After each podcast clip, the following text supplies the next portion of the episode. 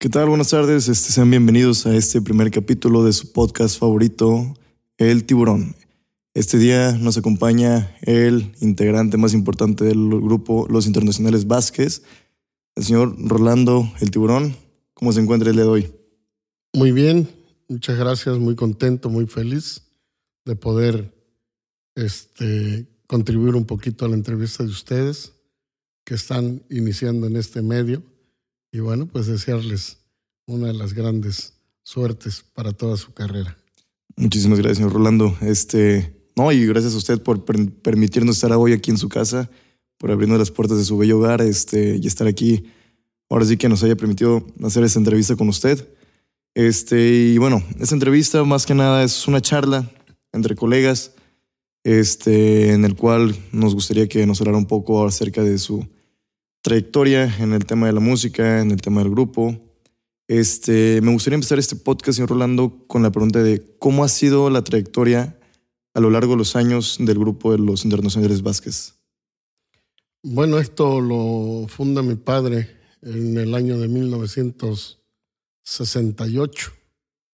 Yo inicio muy pequeño, a los ocho años de edad entro a la agrupación. Mi primer producción la grabo allá por el año de 1972. Este, de ahí empezamos a grabar, iniciamos la carrera discográfica. Una compañía que ya no existe, que es Discos, era Discos Rex, se llamaba. Se grababa, se grababa en un estudio. En esa época, pues los tiempos eran muy diferentes de los de ahora, ¿no? Ahorita estamos en una etapa y una época digital. En aquellos tiempos era la, la era análoga y este, pues era, para mí era más, más increíble todos los aparatos y los estudios. Eran estudios muy grandes, sí, eh, donde cabía, inclusive esos, esos primeros discos que yo grabé, los grabamos en un estudio eran los estudios de una empresa que se llamaba GAS, la GAP se llamaban los estudios, estaban ahí en la Ciudad de México. Entonces los grupos de provincia teníamos que, que viajar a la Ciudad de México para, para poder grabar un disco porque en provincia no había estudios de grabación de ese nivel y esa calidad. No es como ahora, pues que ahorita en cualquier este, ciudad, en cualquier lugar ya te encuentras un estudio porque la, la era digital vino a, a facilitar las cuestiones de poder tener un estudio a un menor precio, porque en esos años tener un estudio de grabación de ese sistema análogo era un dineral, o sea, era muchísimo. Eh, para empezar, el área el área, áreas muy grandes donde te digo, nosotros donde grabamos, yo cuando me tocó grabar por primera vez era un estudio de donde cabía una sinfónica completa. Entonces te puedes imaginar la, lo grande que era el estudio, una consola.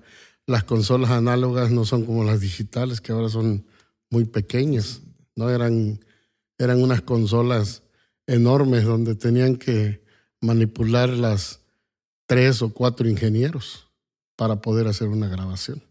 Sí, justamente es un, buen tema el que toca el hecho de que como hoy en día, gracias a la tecnología, simplemente con una computadora podemos este, grabar y tener todos los instrumentos necesarios. Y antes, ahora sí que era grabar un instrumento por... Ahora sí que si quieres grabar una batería, era grabar primero la batería, este, las voces. no fíjate que no.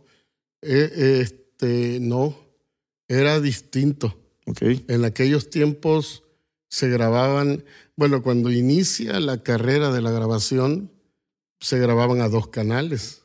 Okay. Porque no existían más que dos canales. Entonces, un canal era para la voz y otro canal era para la orquesta, lo que le llaman la pista. Sí. Fíjate que la tecnología vino a mejorar algunas cosas, pero como que también vino a, a, a empeorar otras.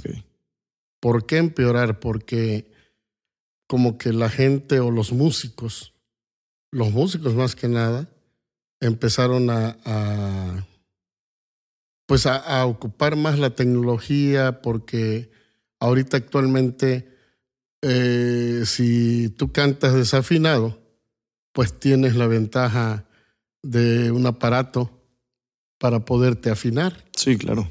En esos años no. En esos años se grababa a dos canales y entraba primero toda la orquesta completa. Entonces los músicos eh, nivelaban sus volúmenes, sabían nivelar sus volúmenes, por decirlo. Si era en esos años eran las grandes orquestas, como la época de Glenn Miller, Luis Alcaraz en México. Glenn Miller era una orquesta americana. Luis Alcaraz era una de las mejores orquestas en México, que también viajó a todo el mundo y muy competitiva con las grandes orquestas a nivel mundial. Entonces, eh, esos músicos traían, si eran cinco saxofones, cuatro trompetas, trombones, entonces eh, los músicos aprendían a nivelar sus Sí. volúmenes, de que el de la primera se escuchara más que el de la segunda, la tercera, la cuarta y y el quinto instrumento. Ok. O sea, ellos sabían cómo, aprendían, pues en el estudio aprendían a nivelar sus volúmenes. Cosa que hoy ya no. Sí, claro. Ya no, ¿por qué? Porque tocas y la misma tecnología, este, tú la programas y puedes, eh, pues ya ahí te manejas Sí, todo. nivelarlo. Ya, nivelarlo. en un Entonces, mixer digital o algo así. Exacto. Entonces, por eso te digo, hay cosas en las que, en las que la tecnología sí benefició en algunas situaciones, pero en otras ha afectado, porque pues la gente ya se preocupa menos. Sí, justamente. Y antes no grababa como ahorita que cualquiera graba. Exacto. O sea, en esos años grababa la gente que verdaderamente este, tenía la calidad para poder grabar. Inclusive en las radios era muy difícil que te tocaran. O sea, tú para que pudieras este, ser tocado en una radio, el producto tenía que tener una muy buena calidad. Sí, Si no, justamente. no te tocaban. claramente. No cualquiera grababa. Así es, justamente me gustó este tema que, que estamos tocando, en el cual me explicaba de que ustedes tuvieron que emigrar a Ciudad de México para poder Sí. grabar. Tenían que emigrar. Sí, teníamos que ir hasta la Ciudad de México porque allá estaban los estudios. Ya cuando yo grabé, a mí no me tocó la época de los dos canales. Digo, sé la historia porque pues me he dedicado a esto. Y bueno, ustedes ahorita están estudiando una carrera donde lleva todo esto, donde pueden ver todo esto. Yo no, yo lo aprendí este, este, líricamente, como le llaman, así nada más. Pero este, en la práctica Sí. lo aprendí. Entonces sé la historia de lo que eran las grabaciones y este, porque también me ha gustado mucho el estudio de grabación y estuve metido muchos años en eso. Entonces, a mí ya no me toca, no me toca esa parte de los dos canales, ya me tocó cuando ya se grababa a, a 32, 40 canales. Por eso las, las consolas análogas de audio eran consolas muy grandes, Sí, claro. muy grandes. Por eso te decía yo que, que tenían que ser manipuladas por tres o cuatro ingenieros. Sí, era ahora sí que un trabajo de. Ahora sí Manual. que en- sí, manual y Manual. en colectivo. Sí, manual, porque ahorita por decirlo, lo que le llaman hacer una mezcla de grabación, este, pues ya tú programas Sí. y la máquina solita sube y baja el volumen donde el instrumento tiene que lucir. Sí, justamente. Y antes no. Antes era- para hacer una, un transfer, una mezcla, teníamos que estar todos este, A puro oído, ¿no? cinco, seis, no, cinco o seis personas con los botones y decir, ahí viene el saxofón, súbele, súbele, súbele. Y sub- subías.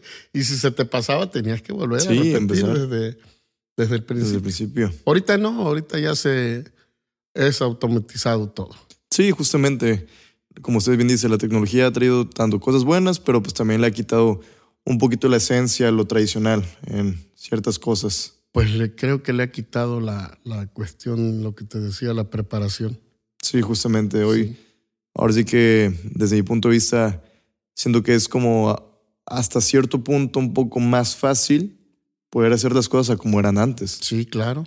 Sí, sí, ya es, es más práctico. Por eso te digo, ya ahorita estudios de grabación puedes encontrar en muchos lugares porque ya le llaman lo clásico el home studio. Ajá, Entonces ya cualquiera, tú puedes hacer un cuartito y, a lo haces tu estudio. Exacto. A lo que te acomodes o lo que necesites ya es en base. Sí, claro. Ahora sí que igual. Aquí gracias por permitirnos estar en su estudio, que es un estudio, la verdad, bastante bonito, bastante espacioso. y, gracias. Y me gustaría preguntarle, señor Rolando, este, ¿usted cómo diría que es el sonido de los internacionales Vázquez? Bueno, pues yo creo que es una cumbia, eh, pero es una cumbia que hace muchos años unos señores acá en Veracruz le pusieron chunchaca. El chunchaca. ¿Por qué le pusieron chunchaca? Era, es que a nosotros nos tocó entrar cuando la época en el puerto de Veracruz no se escuchaba mucha cumbia.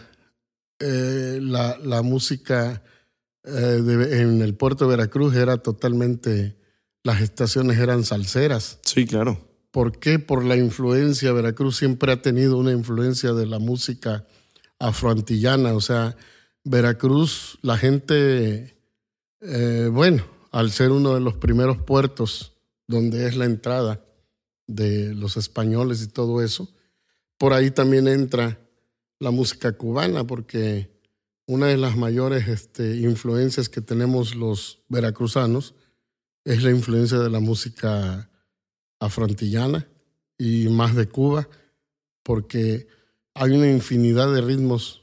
En ese aspecto los cubanos son genios. Sí. Porque el bolero, el bolero pues es de origen cubano. El guaguancó, la rumba, este, el cha-cha-cha, o sea, grandes orquestas como Enrique Jorrino, que vas a conocer. Tal vez no. Pero este, sí, ¿no? Entonces, este, y también, pues la influencia de la música de salsa, que es una música que muy al principio la gente no la, la gente anterior a la época de salsa, no, este, pues como que no le entraba mucho la idea de decir salsa porque eh, anteriormente había orquestas como la Sonora Matancera, como Celia Cruz. Sí. Y esa gente decía, es que nosotros no somos salseros, nosotros somos soneros. Entonces, este, creo que más que nada esa parte la hizo una empresa que se llamaba, una empresa de discos que se llamaba Fania. Fania. Entonces, este, lo hicieron por cuestión mercadotecnia. Ok. Y bueno, yo creo que igual y sí le llamaron salsa porque como que sí hay una combinación, hay una fusión de ritmos cubanos, de varios ritmos cubanos, y la cual este, pues hacen la fusión y, y, ellos le llaman salsa y empiezan a, a venderlo. Pero el auténtico cubano decía no, o sea, nosotros somos soneros. Ok. Y una cosa es el ser sonero y otra cosa es el ser salsero. ¿no? Me parece bien. Por decir, este, usted cuando em, empieza la agrupación, me imagino que tenían un sonido. Ah, bueno, espérame, permíteme. Ah, sí, adelante. Y no te porque no terminé de decirte la pregunta al final. La chunchaca, entonces. Ajá, sí, porque eso no se preocupe, no se preocupe. lo principal. Entonces, nosotros empezamos a entrar a Veracruz y empezamos a tocar con un ritmo. La cumbia, no la cumbia abierta, porque la cumbia normalmente va con el contratiempo que se le llama así a los platillos que tiene el baterista, abierta. Entonces nosotros empezamos a tocar una cumbia, pero un poquito más, más asentadita, más acopladita, y el bajo y la guitarra y todo un poquito más, este, más mm, centrado todo, ¿no? Claro. Más, este, alineadito, entonces, pues como que no les gustaba así mucho, ¿no? Y como que había una palabra despectiva que decían, ah, son chunchaqueros. Entonces, pero fíjate, llegó un momento en que a lo que le llamaron chunchac invadió el mercado. Invadió el mercado y Veracruz este, se infectó de, de, de, la música de chunchac como ahora de la música de banda. ¿no? Sí, claro. Así es. Me imagino que obviamente el, ahora sí que la gente veracruzana no estaba tan acostumbrada a escuchar ese tipo de sonidos. No. Y era algo como nuevo, era algo extraño para ellos y por eso no estaban acostumbrados. Totalmente extraño, totalmente extraño porque ellos estaban acostumbrados a, al guaguancó, a la rumba, Sí, claro, justamente. Justamente esa pregunta era de, ahorita la que le quiero hacer es, el sonido que ustedes manejan hoy, hoy en día, me imagino que no es el mismo que tenían cuando empezó el grupo, o sí podría decir que es similar. No, no, no, si nos vamos al principio, no. Este, como todo. Sí, claro. Vamos teniendo una evolución y lógico, nosotros cuando iniciamos no teníamos la visión y la preparación musical que fuimos adquiriendo posteriormente con los años. En los primeros discos que se grabaron todavía no se tiene algo bien definido, un concepto definido. Después llega a nosotros, como en el año de 1980, llega un maestro de los grandes maestros que ha tenido México, de la familia López. Ellos son maestros al nivel de, cuatro hermanos, el maestro Lupe López en la trompeta, que anduvo como el solista de la orquesta de Luis Arcaraz. ¿De acuerdo? Y que también eh, eh, uno de los grandes trompetistas de la orquesta de Glenn Miller, que era Harry James, este, una vez se lo topó. Y, o sea, estamos hablando ahí de gente. Sí, ya de. genios. Sí, me imagino. Muy, de un nivel musical muy grande.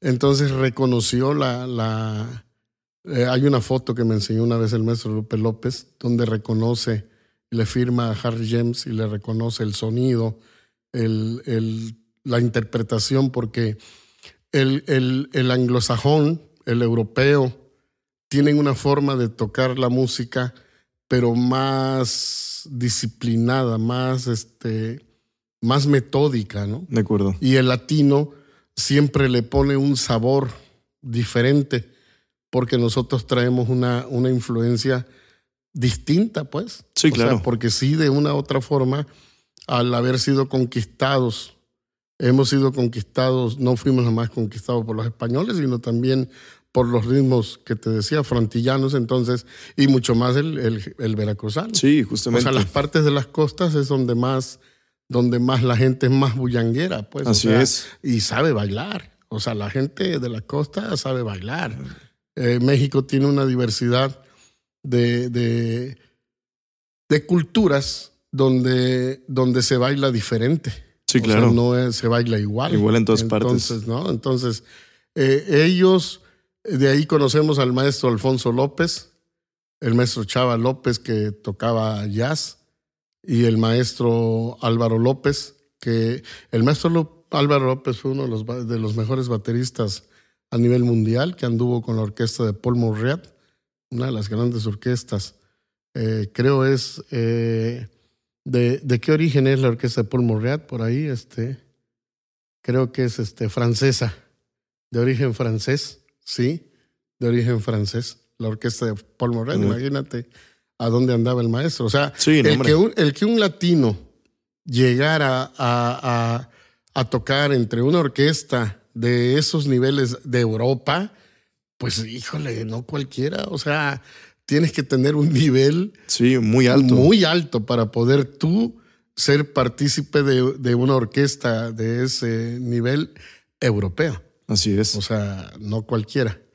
Su hijo, este Álvaro López Jr., baterista de Luis Miguel, y ahorita actualmente este, hizo una grabación con Tony, Tony Schucker, ¿no? Una producción con Tony Schucker. O sea, eh, también un percusionista de los nuevos, de la nueva camada de músicos a nivel grande. Sí, o sea, son altos niveles. Entonces nosotros cuando llega el maestro Alfonso a, nosotros, nos empieza a ordenar, porque como que tocábamos eh, no mal, bien, pero un poquito desordenados. Sí, ok. Entonces él ya llega y nos mete ese sistema al que le llaman después chunchaca. Pero gracias al maestro Alfonso López, que en paz descanse. Ok. Por decir, este, hasta donde tengo entendido, el grupo que usted formó era un grupo familiar. Sí. Si no me recuerdo. Este, ahorita los internacionales Vázquez cuentan con solamente este grupo, ¿verdad? Sí, Es el único grupo que tienen. sí. Este, ¿qué pasó con el primer grupo que tenían? Mm, Bueno, yo creo que, que como todo en las cuestiones familiares, de repente los intereses este, de cada quien van cambiando y este, mm, varios de, de la agrupación original fueron falleciendo, dentro de ellos este, dos de mis hermanos, de los fundadores, y este, mi padre también. Entonces, este, pues nos vamos quedando, se muere también el cantante, fallece también el trompetista. Y bueno, ya vamos quedando pocos. Y esos pocos que quedamos, este, bueno, empezaron a haber algunos detalles y problemas que a veces pasa. Yo creo que al ser humano le pasa cuando llega un momento en que, en que ya estás en la cumbre, como que se van perdiendo los valores de los cimientos con que fueron creados. Entonces, pues empezamos a, a- a no estar de acuerdo en varias situaciones y sobre todo cuestiones económicas, porque Claro. desafortunadamente este, cuando no hay dinero no hay problema. Sí, O sea, hay problemas, en toda empresa empieza a haber problemas cuando hay dinero, cuando hay mucho auge, este, y que no se sabe, la persona que administra no sabe llevar un equilibrio, un control. ¿no? Sí, cómo no. Entonces eso es parte fundamental de poder equilibrar y, y- y no perderte. Pero bueno, yo creo que la cabeza, la- el, el dinero, pues te hace perder la cabeza y el humo empiezas a, a ver las cosas de otra manera y, y, y creo que a veces esto es como el matrimonio, ¿no? Claro. una empresa, un grupo es como el matrimonio, cuando ya no estás a gusto y no estás de acuerdo, pues lo que tienes que hacer es emigrar y, Justamente. y decir, ¿sabes qué? Aquí nos divorciamos y hasta aquí llegamos. ¿no? Claro que sí. Este, por decir, me intriga mucho el hecho de que hoy por hoy la mayor parte de su agrupación son jóvenes este, salidos de, obviamente, escuelas de música. Este, ¿Usted cómo ve hoy por hoy a las nuevas generaciones? Bien, fíjate que los muchachos, este, bueno, para empezar aquí en Internacionales Vázquez, no podría entrar nadie que no tuviera, que no tenga la capacidad y la capacitación este, de la escuela, Claro. del aprendizaje de la música bien, porque no podría tocar con nosotros. O sea, si no está preparado musicalmente, si no lee un papel, si no lee música, pues no, no podría estar dentro del grupo. O sea, el grupo cuido, cuido que tenga esa calidad, que tenga ese nivel. Y sí, los muchachos actualmente a mí me da gusto porque, pues para empezar, te vuelvo a repetir, en, en aquellos años, para que uno pudiera estudiar música, pues tenías que viajar. Eh, en provincia tenías que viajar a la ciudad de Jalapa Sí, que es donde está la, la cuna de, de buenas escuelas eh, de música, sí, claro. la facultad de, para poder estudiar la licenciatura en música.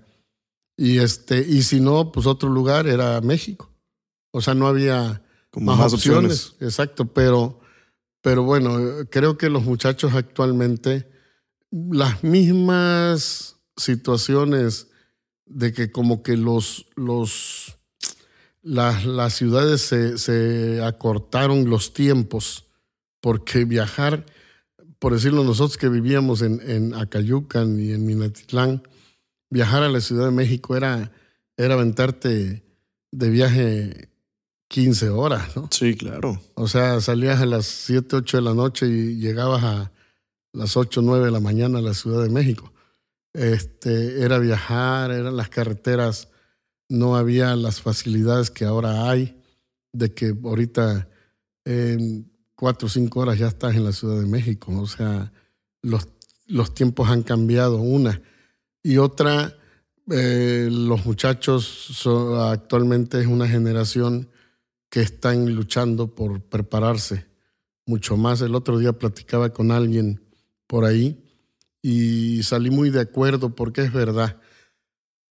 El, el milenio, el 2000, se habló mucho de, del 2000, del cambio que iba a haber en el 2000 y que iba a desaparecer el mundo y que y que el otro. Yo creo que no. Yo creo que todos esos niños que nacieron en el 2000 eh, son el cambio de, de México, son el cambio del mundo. O sea, todos, porque son una generación milenia donde ya traen otro chip, donde se están preparando y el cambio, esos niños apenas están ah, creciendo, pero son los que ya vienen más preparados y son los que van a cambiar el mundo. Y yo los felicito porque qué bueno que ustedes estén, se estén preparando y aprovechen, porque nosotros no tuvimos esa, al menos yo en lo particular no tuve esa oportunidad de poder estar en una buena escuela de música. Tuve que estudiar, me llegó la suerte de que estudié con un maestro individualmente, pero nunca fui a una escuela como tal, ¿no? De música. Claro. Este, aprendí en el camino. Todo lo que, lo que sé, lo aprendí en el camino, que también es bueno porque porque la escuela te da la teoría, pero la calle te da la experiencia. Definitivo. Estoy muy de acuerdo con lo que acaba de decir. Este, yo también comparto el mismo sentimiento. Este, justamente, ¿usted cómo ha visto la evolución del negocio en su rubro con el paso de los tiempos? Obviamente, sabemos que ha evolucionado mucho, pero en su experiencia, ¿cómo podría decir que ha sido ese, esa transformación a lo largo de los tiempos? La evolución en cuestión económica, muy buena. Ha sido mejor. Los grupos y los músicos estamos eh, mejor pagados claro. que antes. Este, antes, antes de decir alguien, este, voy a ser músico, no, pues te vas a morir de hambre. Sí. Este, y ahorita no. Ahora es muy distinto ya la cosa. Es muy diferente. Y además, ante la sociedad, el músico era un poco como que mal visto, ¿no? Con ciertos estereotipos ya Ajá, sí, porque no, músico es mujeriego, este, bebedor. o sea, como que tenían marcado esa parte. Sí, claro. Había una distancia muy grande entre y más entre los grupos y los solistas, por decirlo. A mí me tocó la época de los grupos y decir un grupo tropical no le llegaba a un nivel a un José José, a un Emanuel. Y ahorita en estos momentos rebasamos esas expectativas. Así es. Aunque también te voy a decir otra. Ahí estamos hablando de la, de la parte comercial, de la parte económica. Pero de la parte musical Mm, hay mucho que, eh, que hablar. Mucho porque mm, hay artistas que están llenando los estadios, pero que. Sí, claro. Que no tienen la calidad de, de, la música. Yo en estos momentos eh, digo que la música en lugar de ir para adelante ha ido para atrás. Hay una decadencia musical muy fuerte, muy grande en todo el mundo. Sí, claro. Este, no me gustaría mencionar nombres, pero porque no es ético, no. Sí, totalmente, totalmente de acuerdo. No debe de ser, pero sí hay, ustedes saben como jóvenes quienes llenan los estadios. Así es. Y hay música que es basura. Sí, sí totalmente. Definitivo, entonces, pero bueno, Creo que en esa parte sí no estoy muy de acuerdo, no estamos en una buena época, como cuando la época de Beatles, de que sí había una, hubo una revolución porque los, los Beatles fueron la parte allá por 1970, un poco antes. Yo creo que fue la, fue la, la, el cambio.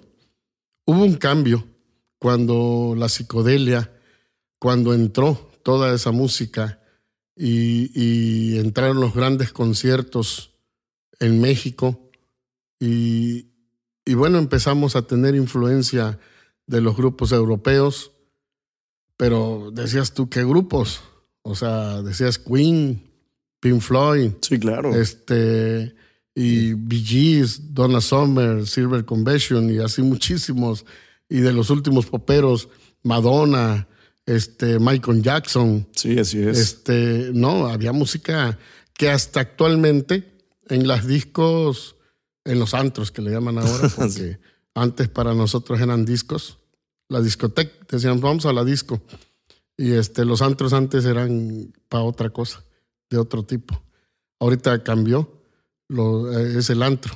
Entonces, este, eh, cuando ponen una música de esos grupos, los muchachos jóvenes gritan.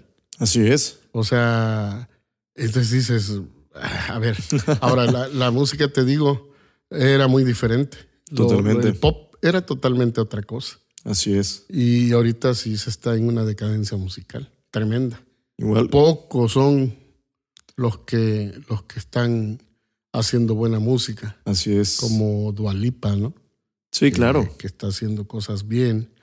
Y otros por ahí que no tengo ahorita en mente, pero son muy pocos. Antes eran, Sí, era una infinidad, no, justamente. eran, eran un montón, todo. Así era es. todo. Y la influencia que teníamos de Europa y de todos lados era una música, pero con una calidad tremenda. Sí, ya me imagino. Igual comparto ese mismo, ahora sí que ese mismo sentimiento porque yo también pienso que hoy por hoy, este, a veces uno se deja llevar más por números, a lo mejor en redes sociales, este, Pues la mercadotecnia. la mercadotecnia, básicamente. Ahorita ya cualquiera. Exacto. Es lo, que, es lo que vende hoy en día. Pues cualquier, cualquier payasada. Y resulta que ya le están aplaudiendo y Así ya es. hasta el medio metro mete un montón de gente.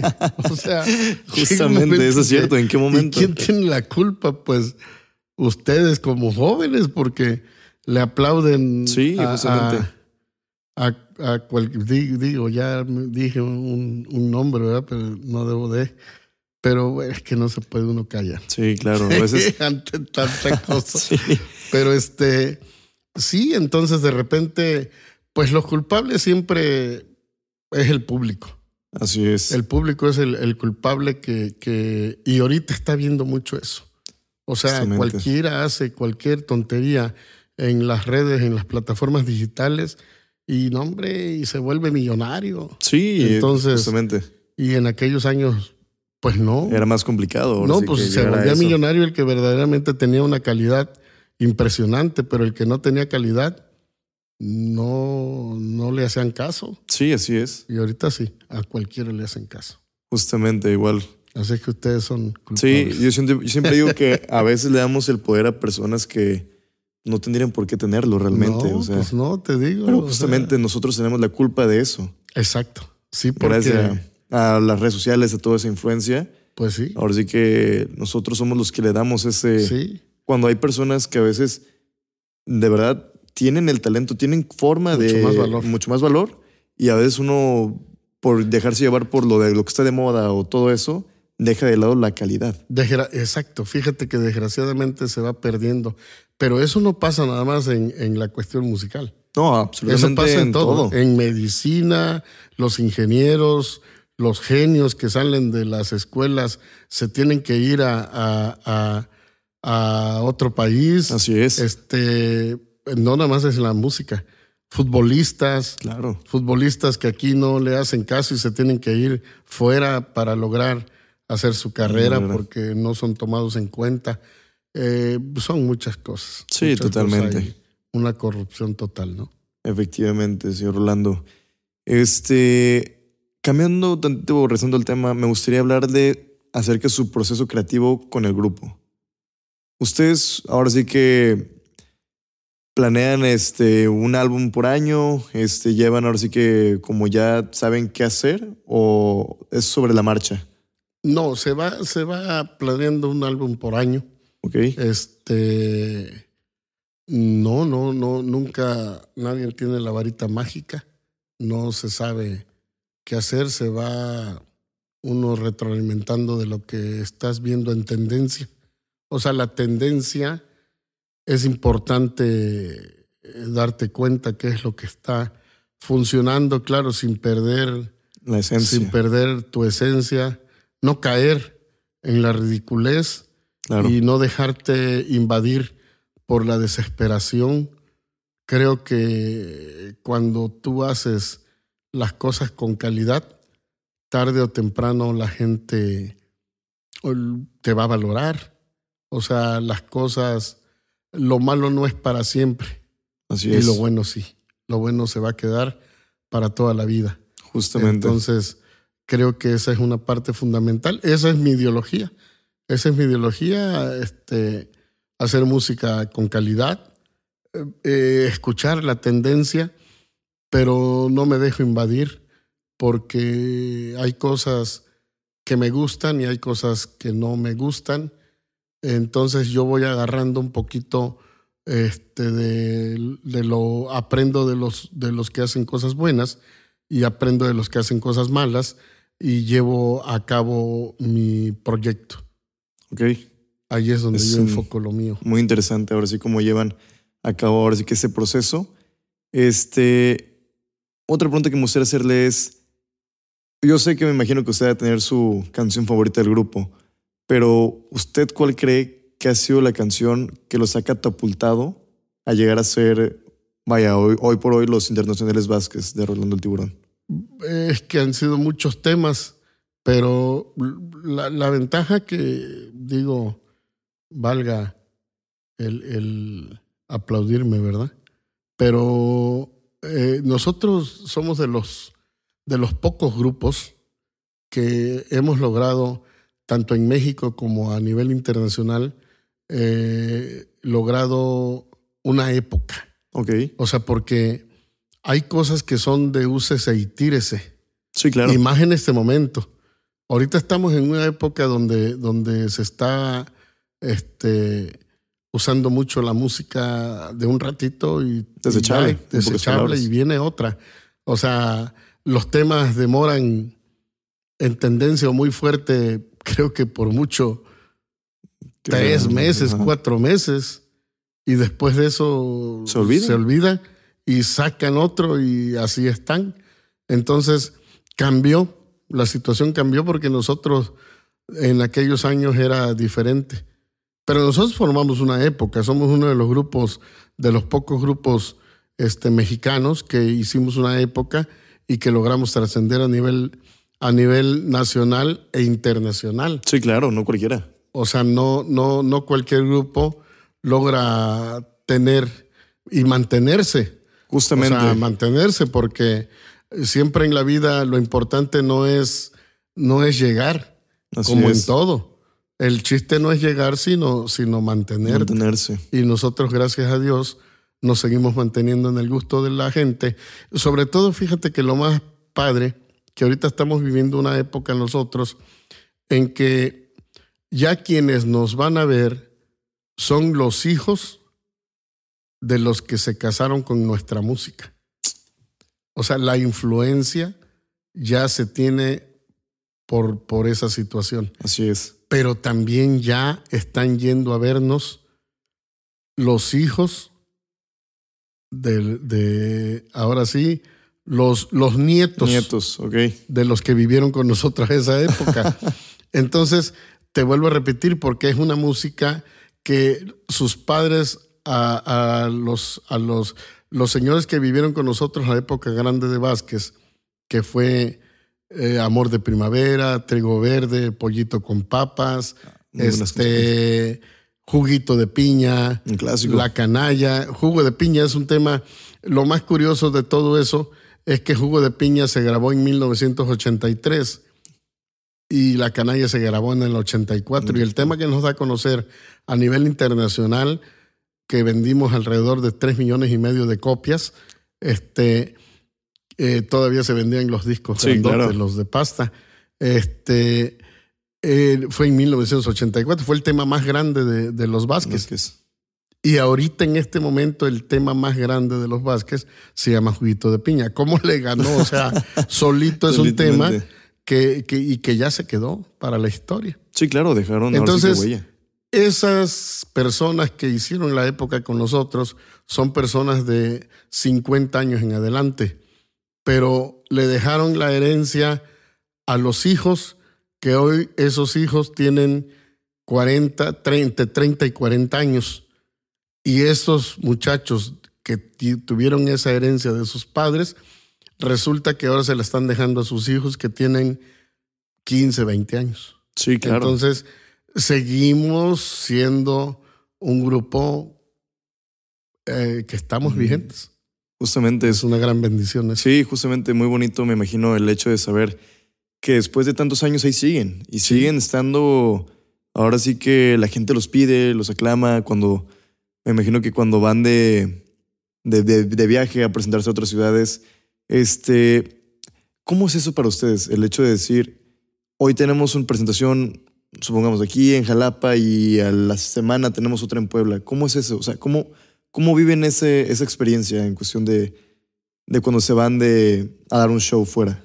A nosotros, para nosotros es muy bonito porque es una parte, para empezar, pues estamos acostumbrados a eso, a viajar muchas horas. Sí, claro. Este, eh, conocemos lugares, eh, conocemos gente, este, diferentes culturas, diferentes comidas, este, la gente nos apapacha, la gente nos recibe muy bonito, nos aplauden.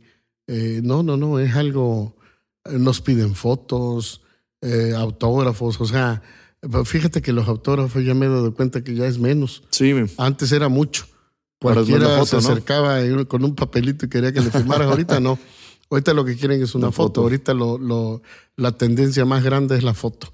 Porque pues la suben a sus perfiles y, sí, claro. las presumen. Las presumen, justamente. Con tal artista. Ahorita es la foto. La foto es la tendencia más grande.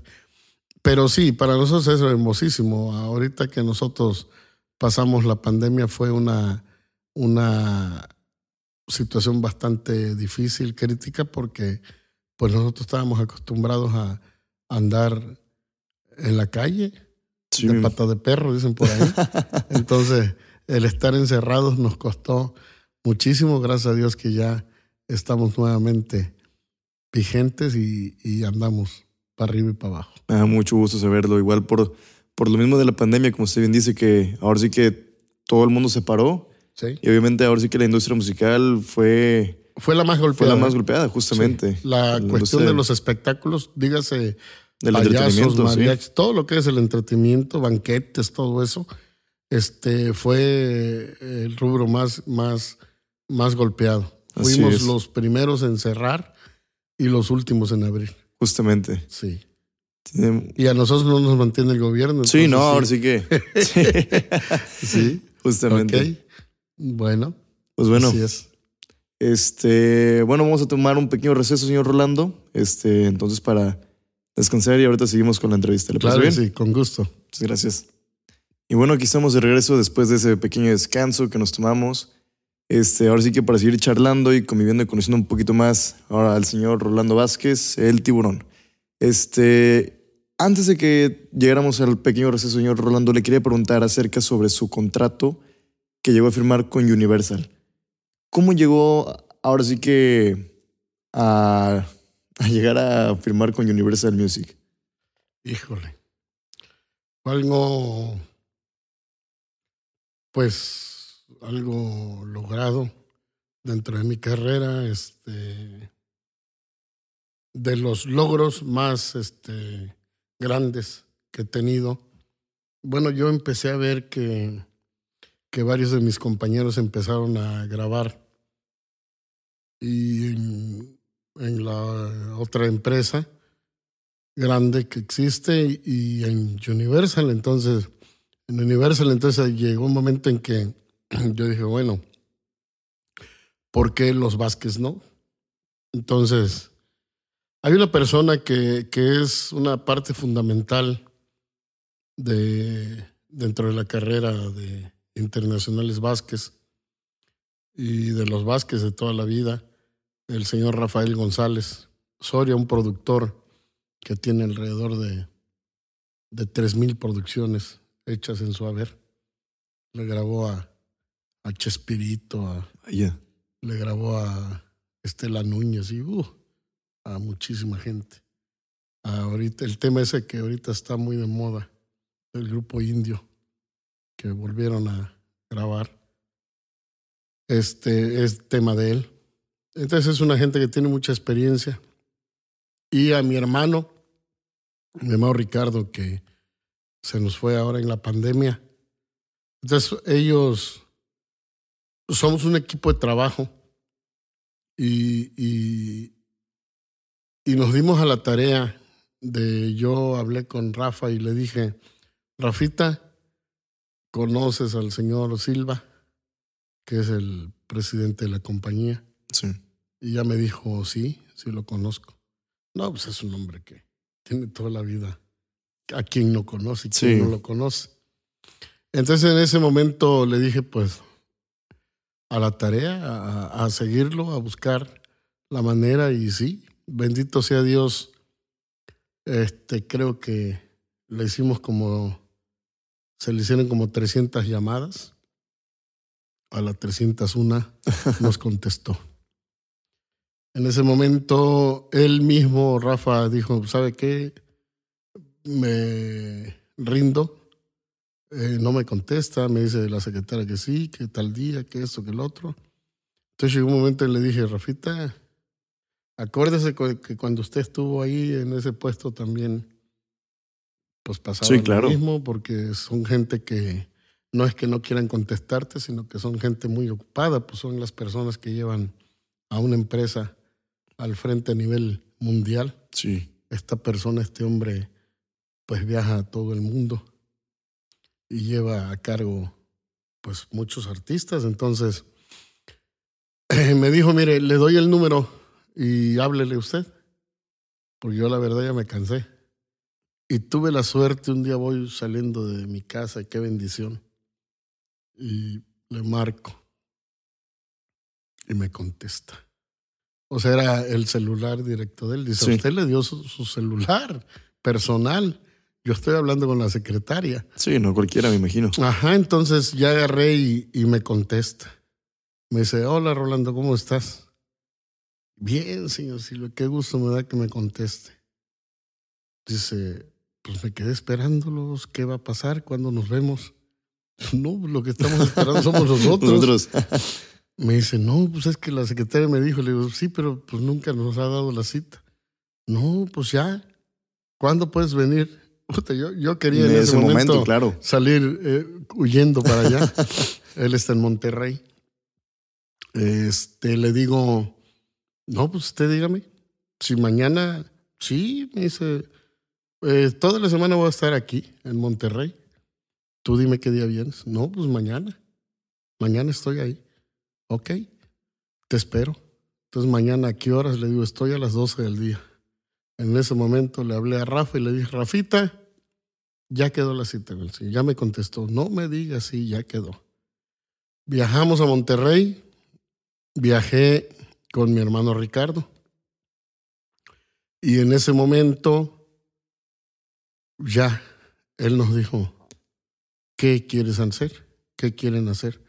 No, pues esto y esto, un disco de aniversario, un disco, le queremos dar a todos los éxitos de Vázquez, toda la historia, darle, pues vestirla de frac, ¿no? Ok.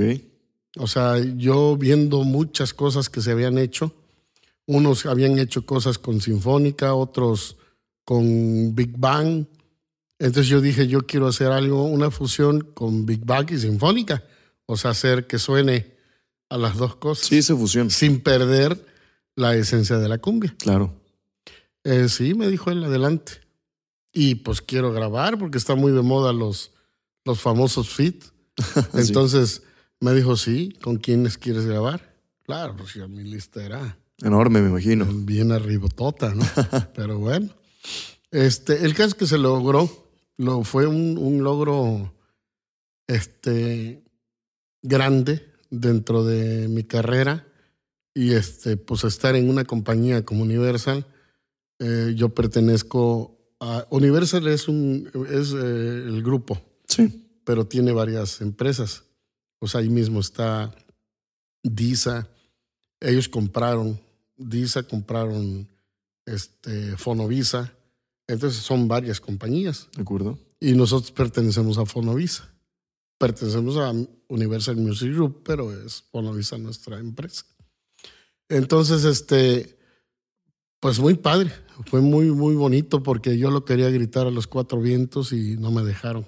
Me dijeron, "Shh, Sí, no por el momento no. Nada hasta que no firmes.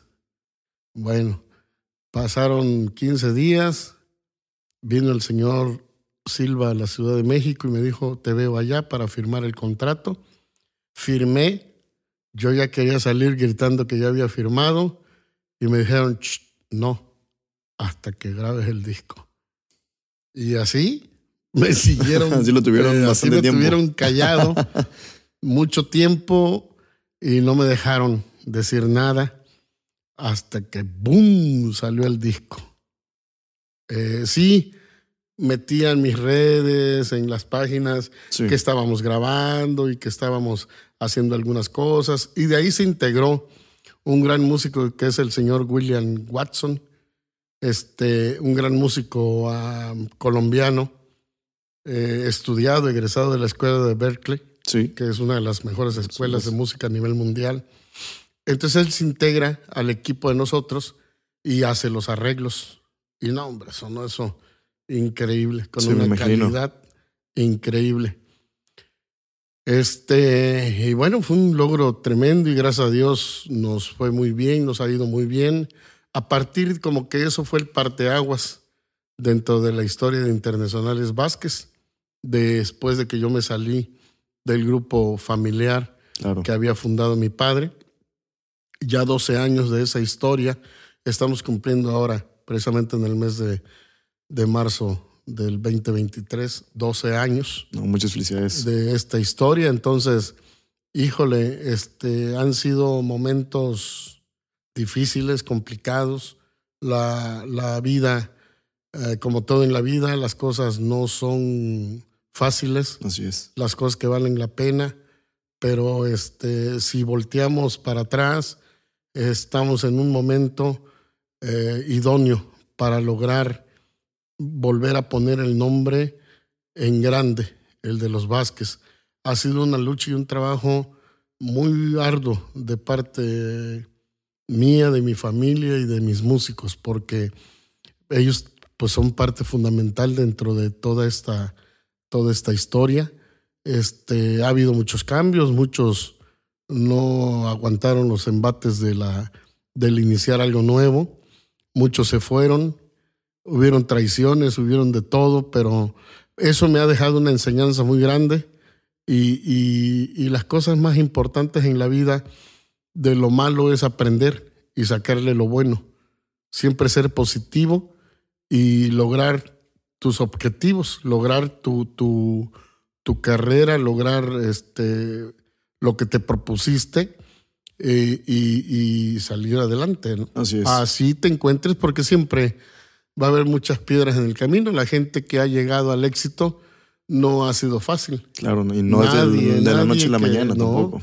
Nadie que está en la cumbre este, pueda, te puede decir que, que, que, pues que ha sido fácil, ¿no? Ha sido algo este, siempre difícil, complicado, pero eso es lo bonito. Lo bonito de la vida son las cosas que te vas encontrando, los obstáculos y que vas logrando sacar adelante. Así es. Eso es lo más bonito. Y, y no, pues para nosotros estar en Universal ha sido uno de los sueños y de los logros más grandes. Concuerdo y muchas felicidades, de verdad. Muchas gracias. Siento que es algo que se merecen, este, también por el, el hecho de que ya muchos años trabajando, estando en esa industria y pues obviamente que los reconozcan de esa manera, me imagino que fue algo grandioso para ustedes, para todo el Claro, claro, sí, sí, sí. Estar en las grandes ligas no es fácil y no cualquiera. Así es.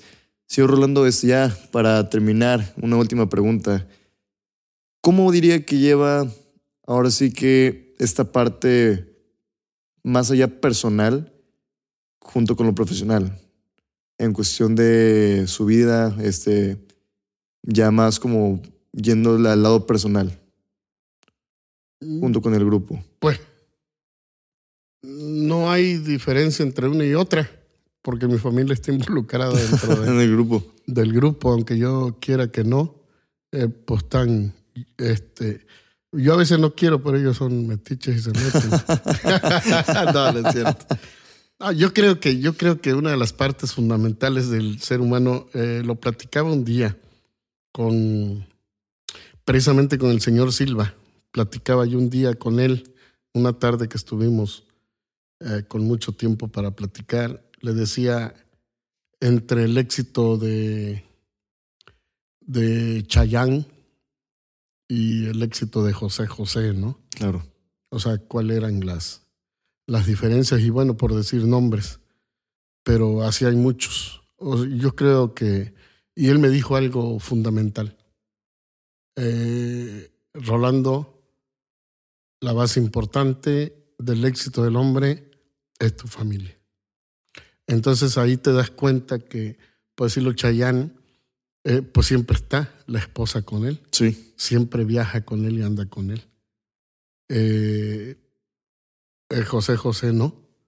O sea, no. Nunca llegó a tener ese. Entonces, bueno, a veces eh, la familia creo que es una de las partes fundamentales para, para el éxito del hombre. Y bueno, mi esposa y mis hijos, pues son una, uno de los apoyos más importantes dentro de mi carrera y del grupo. A veces a veces se fastidia uno porque, claro, es porque de repente dices, ya déjame tantito. sí. O sea, los espacios, decir, dame chance, estar un ratito Así es. solo y poder platicar conmigo mismo, ¿no? Claro. Pero eh, esa ha sido una de las partes fundamentales dentro de, de Vázquez. Y bueno, pues a, a, están involucrados ahí todos. Pues está mi hijo en la batería, está mi yerno también ahí en el piano y y bueno, pues esta chiquita que también anda queriendo que le dé trabajo No, saliendo de la escuela de no. ahí, entonces. Pues ya veremos. sí, pero esa, esa es una parte Me alegra mucho. fundamental, sí. Qué bueno que encuentres equilibrio ahora sí que entre el trabajo y lo familiar, lo personal. Y pues bueno, señor Rolando, este, le agradezco mucho la plática el día de hoy. Este, algo con lo cual le gustaría cerrar. Siempre cierro mis, mis entrevistas a este, pues agradeciéndole a Dios por la vida, por los momentos vividos y este, pues por todo lo que, lo que ha pasado, toda la bendición que me ha dado. Esto no ha sido, o el éxito no es eh, solamente mío, el éxito es de todo un equipo de trabajo que está al lado mío, no atrás, están Claro. a mi lado. Y este, y bueno, yo soy el que estoy al frente como capitán de esta nave, pero ellos son el apoyo fundamental. Sin ellos, pues no es, sería lo mismo. Y al, al que más agradecido estoy, pues a Dios primero, a mi familia y a mis músicos, que son como mi familia, Claro. Y al mi público, porque con mi público todo y sin mi público nada. O sea, gracias por, por tenernos en- dentro de su corazón y, y estar dentro de su vida sin, sin... Estamos en la casa de todas las familias sin tocar la puerta. Nosotros entramos en su corazón y en todas sus fiestas. Muchas gracias y pues aquí estamos hasta que Dios quiera los internacionales Vázquez. De Muchísimas Rolando el gracias. Tiburón, gracias. Muchísimas gracias, Y a Rolando. ustedes mucha suerte, No, gracias. mucha bendición y Muchas ojalá gracias, de verdad. lleguen a, a- a tener una carrera exitosa y este, les deseo lo mejor. Muchas gracias. Igual esperamos que sigan cosechando éxitos a lo largo Muchas de gracias. por muchos años más. Y pues bueno, muchísimas gracias. Este, bueno, con eso terminamos. Ahora sí, el primer episodio de su podcast El Tiburón con Rolando, el tiburón de los internacionales Vázquez. Muchísimas gracias.